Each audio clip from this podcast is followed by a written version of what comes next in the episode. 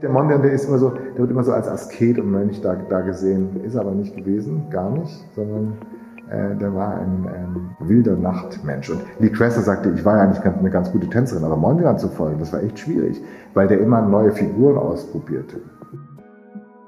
Sagt Ulf Küster, Senior Curator an dem Schweizer Privatmuseum Fondation Bayerla, an dem soeben anlässlich des 150. Geburtstags eine große Retrospektive des niederländischen Malers Piet Mondrian eröffnet wurde. Über diese Ausstellung und die Sammlung des Kunsthändlers Ernst Bayerla habe ich mit Ulf Küster gesprochen und ihn wie immer in diesem Podcast gefragt, was macht die Kunst? Sie haben vor wenigen Tagen die Ausstellung Mondrian Evolution eröffnet. Ganz naiv gefragt, um was für eine Entwicklung, was für eine Evolution geht es da? Ja, um eine ganz interessante. Der Mondrian war ja ein Kind des 19. Jahrhunderts, 1872 geboren, vor 150 Jahren. Und als Kind des 19. Jahrhunderts äh, wurde er zunächst ja sowieso erstmal Zeichenlehrer und dann studierte er an der Reichsakademie für Schöne Künste in Amsterdam regelrecht Kunst und war dann sehr stark von der Malerei des 19. Jahrhunderts beeinflusst. Also vor allem von der Hager Malerschule. Er hatte einen Onkel, der war Amateurmaler und der war wiederum befreundet mit einem wichtigen Vertreter der Den Hager Malerschule. Und über den und über seinen Vater, der eigentlich auch eine Zeichenlehrerausbildung hatte und auch selber zeichnete, kam er zur Kunst. Aber diese Kunst war ganz stark vom 19. Jahrhundert, auch sehr stark von der Tradition des 19. Jahrhunderts ähm, äh, bestimmt. Und äh, da so, so fing er an und äh, irgendwann, das kann man gar nicht so genau sagen, wann eigentlich wirklich, beginnt er sich zu entwickeln, eine Evolution zu beginnen. Und diese Evolution, die zeigen wir in dieser Ausstellung. Es gibt ja wohl in der Kunstgeschichte keinen anderen Künstler oder keine andere Künstlerin, an der die Entwicklung der Abstraktion so anschaulich abzulesen ist wie, wie bei Mondrian. Oder wie sehen Sie das? Doch, das ist schon so. Es ist allerdings auch so, dass ähm, Mondrian im Grunde genommen als Künstler dazu verführt, die Dinge, also die Dinge einfacher zu sehen, als sie wirklich waren. Und es gibt ja diese, diese Diagramme ähm, der Kunstentwicklung, während dann äh, das, also praktisch die Kunst sich von der Figuration zur Abstraktion entwickelt hat und dass das eigentlich das wesentliche Merkmal der Moderne. Ja? Die moderne, die moderne Kunst ist eine Entwicklung von Figuration zur Abstraktion.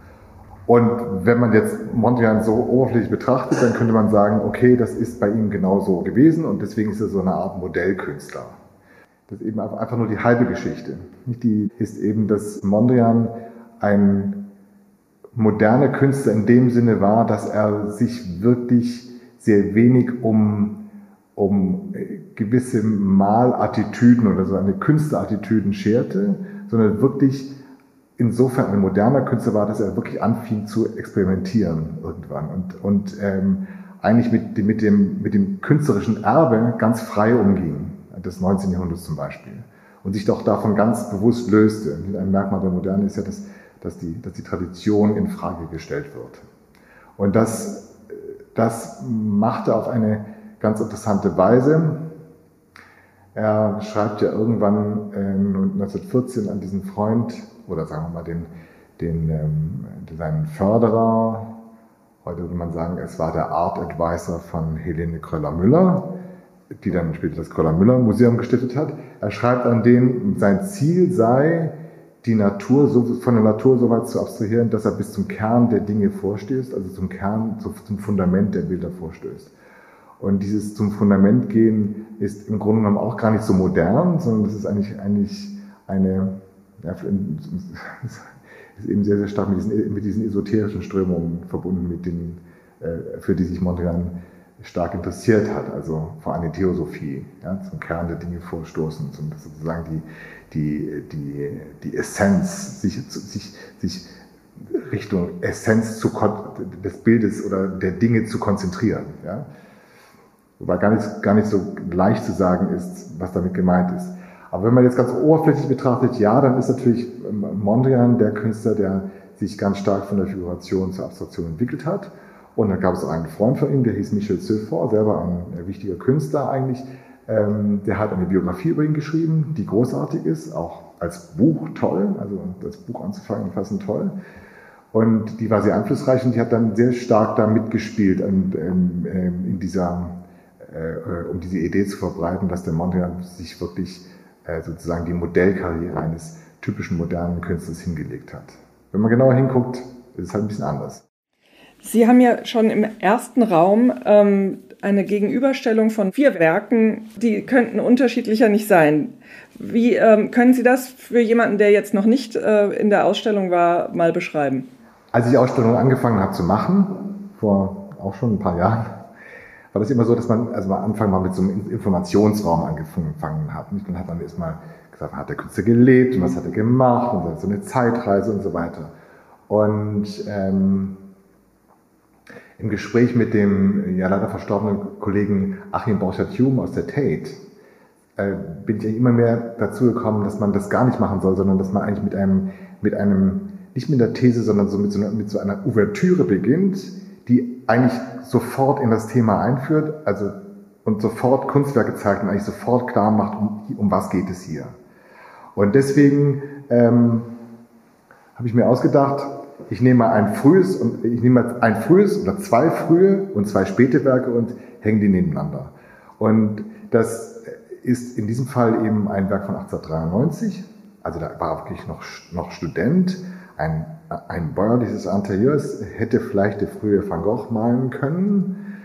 Ähm, eine Frau, die sitzt an einem Tisch, der so ein bisschen, ich will nicht sagen vermalt, aber so man sieht so seine, er arbeitet daran, diesen runden Tisch so perspektivisch deutlich zu machen. Also diese Frau sitzt da und was macht sie? Spinnt sie oder äh, schält sie Kartoffeln? Ich weiß es nicht. Also sie, sie macht irgendwas. Und sie ist praktisch eingespannt in einen Raum ähm, aus lauter rechten Winkeln. Ganz erstaunlich. Und im Hintergrund sieht man eine geflieste Wand. Also man sieht sozusagen ein, eine Art Raster, dass er sich vielleicht auch extra als junger Künstler ähm, da reingemalt hat, um sich daran zu orientieren und dann von, von diesem Raster aus dieses Bild zu entwickeln. Also wenn da nicht drin, drunter stehen würde Mondrian, dann würde man sagen, also ja, äh, findet es irgendwo auf dem Dachboden oder so. Es ist, ein, es ist kein sehr, also es ist, es ist eigentlich in dem Kontext wirklich ein, wirklich ein sehr bedeutendes Werk, aber isoliert und wenn man nicht wüsste, dass es von Mondrian ist, vielleicht nicht gerade ein Meisterwerk, würde ich sagen. In aller Vorsicht gesagt. Und daneben habe ich ein sehr radikales Werk gehängt, ein Werk von 1934, äh, das äh, Mondrian gemalt hat und dann gleich einem amerikanischen Ehepaar ähm, geschenkt hat. Das war Eugene und Graham Lux, LUX geschrieben.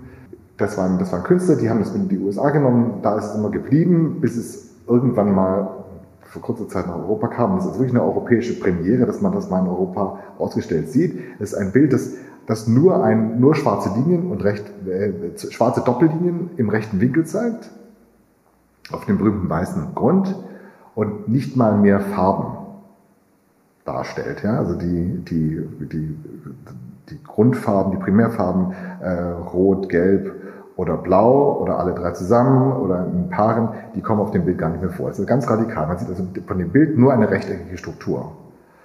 Und Jetzt ist nicht meine Absicht zu zeigen, der junge Mondrian, der wusste dann schon, dass er irgendwann mal so abstrakte Bilder malen würde. Ich wollte einfach nur zeigen, dass ein Maler, der hat sich schon ganz früh für die Essenz, die essentielle Struktur eines Bildes äh, interessiert, die er dann sozusagen, nachdem er sie, ähm, äh, nachdem er sich konzentriert hat, nachdem er, nachdem er in einen Prozess der Abstraktion eingegangen ist, äh, die er dann alleine darstellt. Und ich wollte einfach zeigen, das ist die Reise, das ist die Evolution, die Mondrian macht. Ja? Von, diesem, äh, von diesem Bild, was aber schon sehr stark durch die Idee einer Struktur im Bild äh, bestimmt ist, bis zu diesem radikalen Bild. Und das andere Paar ist ein, ein sehr schönes, sehr berühmtes Werk von 1908, äh, der Wald in Uhle, das ist ein Ort in ähm, Ostniederlanden. Und dann malt er durch, durch, den, durch einen Wald hin, durch einen Kiefernwald hindurch einen Sonnenuntergang. Mondrian damals sehr daran interessiert, ähm, in der Dämmerung zu malen, wo, die, wo, die, wo das Licht sich ändert und die, die Dinge unterschiedlich erscheinen lässt.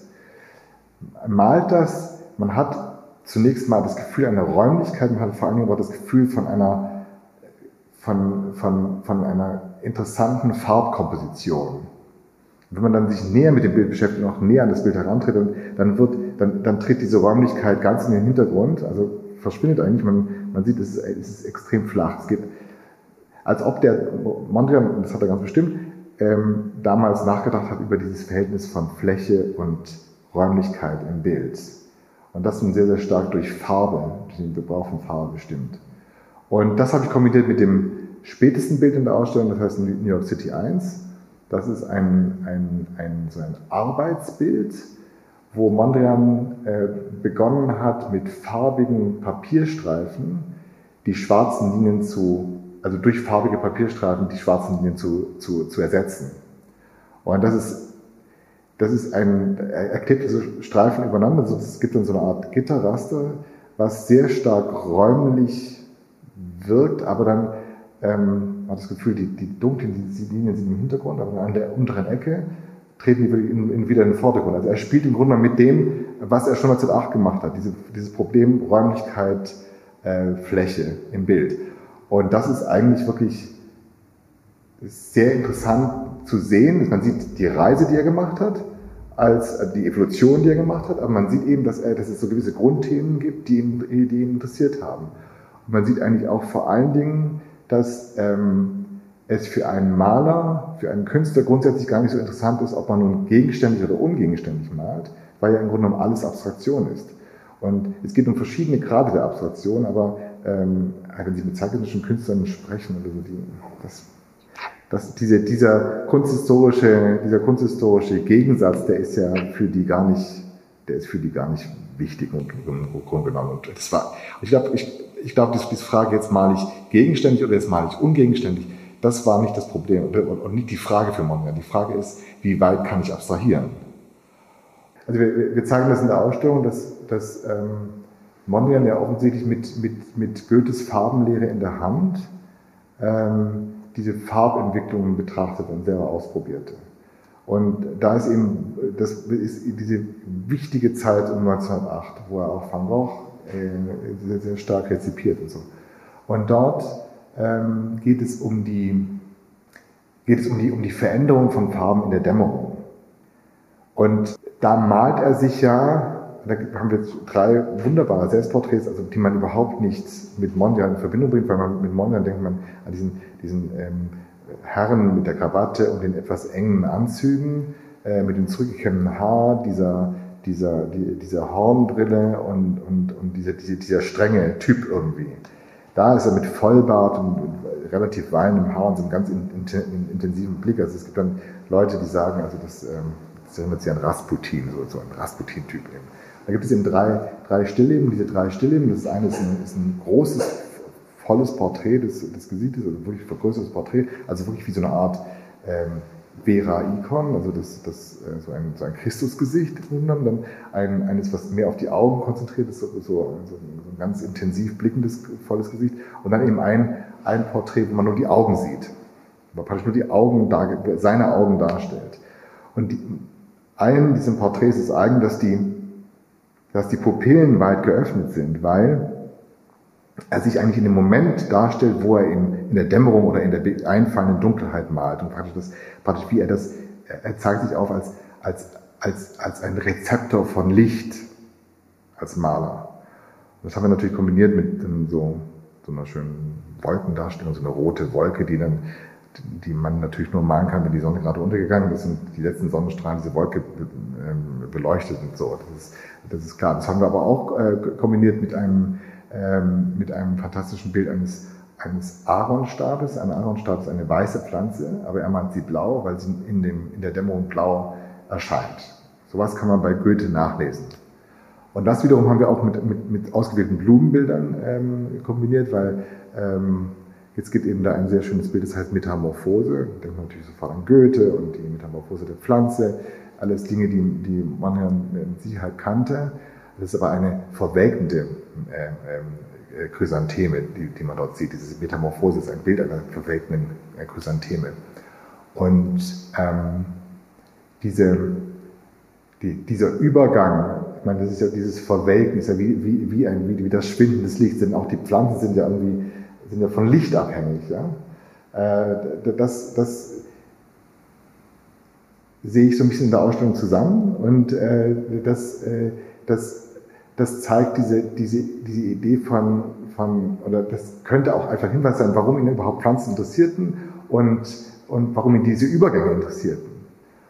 Mondrian, das ist ja auf so vielen Kleidern, auf so vielen in der Werbung und sonst wo. Also Mondrian ist wirklich das Wiedererkennbarste, was es gibt, wenn es das Spätwerk ist. Wenn Sie jetzt so durch die Ausstellung gehen und Besucher und Besucherinnen sind da, merken Sie, wie überraschend manche Werke für, die, äh, für das Publikum sind, weil es einfach ungewohnt ist? Man denkt eher an Munk oder vielleicht manchmal, wie Sie sagen, an Van Gogh. Wie, wie wirken sich diese überraschenden anderen Bilder auf, auf das Publikum aus? Das Publikum ist, ist teilweise total überrascht. Die denken, das habe ich ja noch nie gesehen. Dieser Mondrian, der ist ja ein, toller Künstler. Man muss nämlich sagen, dass diese frühen Bilder wirklich ganz toll sind. Die sind also, das ist nicht so, das sind nicht so die Anfängerübungen oder sowas. Es gibt vielleicht, vielleicht so diese, dieses erste Bild von 1893, diese ganz frühen Bilder sind vielleicht ein bisschen traditionell. Da ist so ein, da ist immer so ein bisschen Regenwolken, da hat man das Gefühl, es, ist, es, es regnet da eigentlich immer so. Hm? Vielleicht nicht, vielleicht auch nicht irgendwie ein toller Beitrag zur Kunstgeschichte, aber das ändert sich dann ziemlich bald, ja, weil er, weil er auch wenn er, ähm, wenn er dann am Meer ist und dann diese vertikalen Strukturen mal, diese, diese, diese, diese, diese Türme, diese Kirchtürme oder diese Leuchttürme, oder wenn er, wenn er Dünen malt oder wenn er eben auch diese, diese, diese ähm, ähm, Windmühlen bei Sonnenuntergang malt oder, oder, oder eine Baumreihe am Wasser, dann, dann, dann merkt man, das ist, das ist schon damals ein ganz, ganz toller Maler. Nicht? Das ist, äh, den sich absolut lohnt anzugucken und gucken. Und das ist eigentlich, eigentlich schade, dass man, indem man sich auf dieses, dieses Spätwerk so konzentriert, dass man eigentlich diese, dieses, äh, diesen ganzen Maler gar äh, äh, ziemlich vergisst. Denn was ich immer wieder denke, dass, ich meine, das Spätwerk ist wirklich großartig, das ist so radikal und das ist so, ähm, so klar auch, weil man immer denkt, ja gut, irgendwie der, der, der Monge hat ja recht, wenn er sagt, ein Bild ist eigentlich nur weiß und schwarz, also die beiden entgegengesetzten Enden der Farbskala. Und das Schwarz ist die Linie, das steht im rechten Winkel, weil, natürlich, wir Menschen, stehen im rechten Winkel zur Erde und so weiter. Äh, und die drei Primärfarben, aus denen man alle Farben mischen kann. Das ist ja eigentlich alles. Und das stimmt ja auch irgendwie. Und das, das, also auf die Idee muss man ja mal kommen. Und er ist eben auf diese Idee, auf diese Idee gekommen und er ist auf die Idee gekommen, äh, dass, äh, dass, dass man das in ganz vieler, ganz vielfältig kombinieren kann. Diese Elemente, äh, weißer Hintergrund, schwarze Linien, Grundfarben. Sie haben ja wirklich fantastische Leihgaben aus aller Welt, aus Den Haag, aus Chicago. Wie, wie kommt es, dass die Fondation Bayer so hochkarätige Leihgaben von so tollen Institutionen äh, einholen kann? Also erstmal müssen wir sagen, wir machen das in der, Kooperation mit dem Kunstmuseum Den Haag. Das Kunstmuseum Den Haag hat die größte Mondrian-Sammlung der Welt. Auch sehr viele Frühwerke, weil Mondrian einen Freund hatte, der hieß Salomon Sleiper und der Salomon Sleiper hat, glaube ich, 250 Werke gesammelt und ähm, dann ähm, hat, ähm, hat er das dann später an das, das Kunstmuseum Den Haag, damals hieß es noch Remente-Museum, äh, gestiftet und ähm, das Museum hat dann später auch noch, auch noch Sachen dazu gekauft. Also das ist wirklich eine tolle Sammlung und die haben uns sehr viele Leihgaben gegeben, das erste. Das, das erste. Und das zweite ist, dass wir, dass wir natürlich durch die, durch die rege Ausstellungstätigkeit, die wir haben und die wir machen, eigentlich ähm, eine Art Netzwerk haben und bilden und daran auch wirklich arbeiten und dafür auch uns einsetzen, ähm, also ein, ein, ja, Leihgaben zu bekommen. Nicht? Das zum Beispiel so, dass, dass wir im Museum also sehr viel reisen eigentlich ähm, und einfach weil wir, weil wir äh, feststellen, dass eigentlich die persönliche Begegnung mit, mit Kollegen äh, sehr hilfreich ist, ähm, äh, um also diese Ausstellung zu machen. Und das wissen auch die Kollegen, die kommen auch, auch gerne zu uns. Und es gibt dann auch die Art Basel, wo die dann sowieso, wo viele davon sowieso hier sind. Und deswegen ist es für uns eine sehr wichtige Zeit, dass wir mit, dass wir mit Leuten reden. Es geht um, geht um, um, um ein Netzwerk, ein richtig gutes Netzwerk. Ähm, das ist aufwendig. Ähm, und das, ähm, das heißt auch, dass wir auch was ausleihen müssen. Ja. Und ähm, äh, diese Erfahrungen, die wir machen, oder dieses, dieses, dieses Netzwerk, was wir bilden, das führt dann dazu, dass wir recht, also dass wir tolle Leihgaben bekommen. Es gehören ja auch hochkarätige Werke von Mondrian zur Sammlung Beyeler. Aus dieser Sammlung sind ja jetzt auch Werke restauriert worden. Ich kann mich erinnern, auch vor Jahren schon Restauratorinnen über die Schultern geschaut zu haben bei Ihnen im Haus. Und ich glaube, La Prairie hat die Restaurierung von mindestens einem Werk äh, gesponsert. Ich finde sehr spannend, was bei den Restaurierungen rausgekommen ist. Ja, für das Schaffen von Mondrian, für den Prozess, den man sich besser vorstellen kann. Vielleicht könnten Sie dazu noch äh, ein paar Worte sagen. Was hat Sie am meisten überrascht bei den Restaurierungen? Also ich, ich, ich tue das ungern, aber ich muss hier ein bisschen korrigieren, weil es, wir, wir, wir legen ein bisschen Wert darauf, dass wir von Konservierung sprechen, weil diese, diese Werke wirklich alle in einem tollen Zustand eigentlich sind und waren. Das muss man wirklich sagen. Es ging eigentlich eher um so eine Art, um, um, um eine Untersuchung an diesen, an diesen Bildern. Äh, und äh, für die neoplastischen Werke hat uns das ähm, ähm, La Prairie äh, ermöglicht. Wir haben eben diese sieben Werke, ähm, äh, drei frühe und vier spätere. Und ähm, von, also zwischen 1912 und 1938. Und also ganz besonders interessant ist eigentlich ein, ein, die Untersuchung von einem Werk gewesen, das heißt Tableau 1 oder Tableau 1, äh, was er gemalt hat. Er hat signiert und datiert 1921 bis 1925. Er hat also wirklich mehrere Jahre daran gearbeitet und möglicherweise hat er sogar schon 1920 damit angefangen. Das ist so einer der ersten Werke, wo er diese, diese neue Gestaltung oder den Neoplastizismus, wie er das dann genannt hat, ähm, ausprobiert. Und da sieht man, dass der Mondrian eigentlich ständig an diesen Bildern gearbeitet hat, über längere Zeiträume. Das, und da geht es um, um, um wirklich präzise Details, um die Breite der Linien zum Beispiel. Ja. Ähm, und was man da auch sehr schön gesehen hat, ist, das war, indem man sie einfach mal unter ähm, Infrarotlicht gelegt hat, diese Bilder. Man hat, man hat unter dem, unter einem, einer Rotfläche, hat sich das auch sehr gut dargestellt, wohl, wahrscheinlich ist das ganze Bild verteilt, ähm, ein, eine Art Kohleraster, also Kohle gezeichnetes Kohleraster gesehen, an dem er sich orientiert hat, aber von dem er sich auch im, in der Arbeit in dem Bild wieder gelöst hat hat ja kurz vorher so Rasterbilder gemalt. Er hat also wirklich über dieses, über dieses, dieses, diesen Grid, dieses Raster, was man ja auch schon in den ersten Bildern gesehen hat, hat irgendwie nachgedacht und daraus dann auch, auch Bilder gemacht. Für eine kurze Zeit, 1919. Und dann legt er das diesem Bild zugrunde, aber dann löst er sich gleichzeitig auch davon. Und das, das ist eben sehr faszinierend zu sehen. Dieser, dieser Mondrian, der, der, ähm, der ähm, hat so eine Vorzeichnung und dann in den späteren Bildern gibt es dann nur so, so leichte Kohlelinien, mit denen er so eine Idee auf, das, auf die Leinwand zeichnet. An die hält er sich aber eigentlich gar nicht, sondern die entwickelt er irgendwie weiter. Das ist das, was, was, wo, wo man dann auch im Grunde genommen wieder auch ein sehr traditioneller Maler ist, der ein, ein Bild wirklich komponiert. Das wird dann also äh, Harmonie und Spannung. Das muss auch so im richtigen, im richtigen Verhältnis zueinander stehen.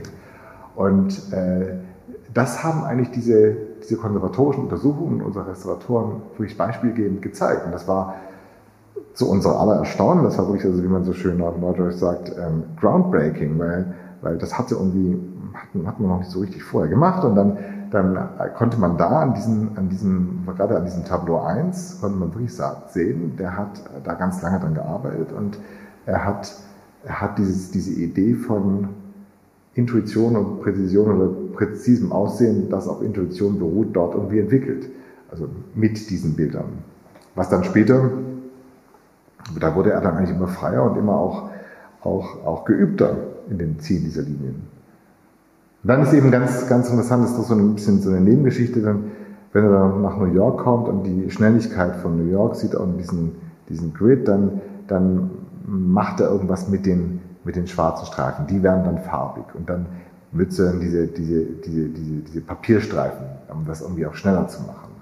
Übrigens möglicherweise beeinflusst oder inspiriert durch Werke von Lee Krasner, die nämlich so mit Collagetechnik gearbeitet hat. Und er hat wohl intensiv Lee Krasner, ähm, Lee, Lee Krasners Werke angeguckt, denn die waren ja eng befreundet. Denn Lee Krasner war seine Tanzpartnerin. Und das ist eben auch etwas, was man in der Ausstellung naja, vielleicht nicht auf den ersten Blick sieht, aber was man vielleicht, wenn man auch ein bisschen in den Katalog guckt oder so, was einem dann so klar wird. Der Mondrian war ja ein, ein, ein begeisterter Tänzer.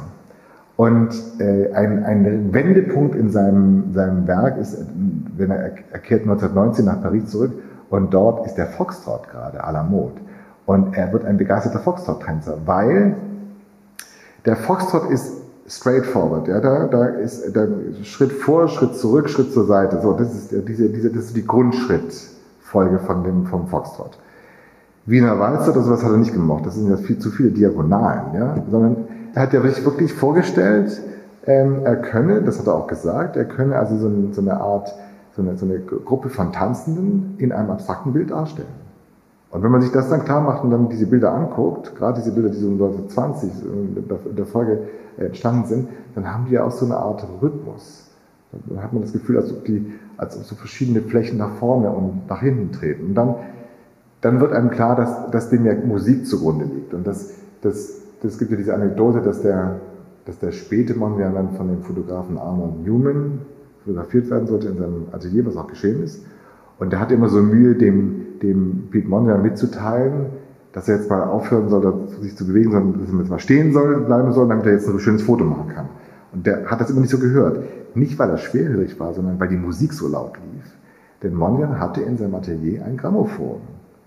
Seit den 20er Jahren, auf dem er eigentlich immer die neuesten Jazzplatten spielte. Und ähm, wenn ich sage, das Erlebnis von New York bedingt der Schnelligkeit, dann kann man sagen, dass das Erlebnis von New York war vor Dingen für ihn auch das Erlebnis von Boogie Woogie. Die ganz späten Bilder heißen ja auch Boogie Woogie oder Victory Boogie Woogie oder sowas. Rhythmus ist wichtig und hat eben zu Lee Krasner was Tolles gesagt, was Lee Krasner bis zu ihrem Lebensende immer wieder in Variationen erzählt hat, hat diesen zu einer Ausstellung gegangen und hat da, haben sie Werke von Lee Krasner angeguckt und die war sehr nervös, weil es ganz anders aussah als, die war, war sehr viel expressiver und so wilder und so. Und dann hat er zu ihr gesagt, you have a very strong inner rhythm. You should always keep that oder sowas ähnliches. Das hat sie so beeindruckt, äh, dass sie das noch als alte Frau erzählt hat. Der Rhythmus in dem Werk von Mondrian ist wirklich wichtig. Wo haben die beiden getanzt? Das war jetzt nicht gerade irgendwelche besonderen, äh, besonderen Lokale, in so Jazzlokalen. Also äh, die, die, er, die, die er besonders schätzte. Und ich meine, äh, in Paris waren es, waren es also äh, äh, Josephine Baker und andere äh, Gruppen und äh, also das ging nächtelang tanzen. Hat auch dann immer erst am späten Vormittag überhaupt angefangen, den Tag zu beginnen.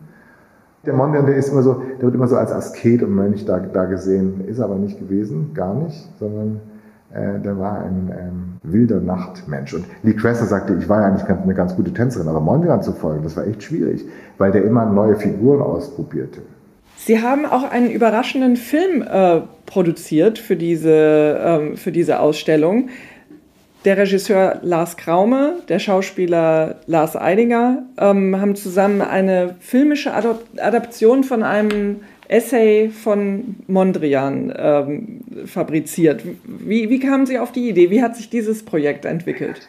Also wir haben immer, wir haben so ein bisschen die, die Idee, dass wir oder ja, seit einigen Jahren eigentlich, also seit mehreren Ausstellungen, dass, dass wir, wir dann dem Publikum noch so ein bisschen Added Value anbieten, indem wir das irgendwie filmisch mm, aufbereiten. Wir haben mal was mit Wim Wenders über Hopper gemacht und, so weiter.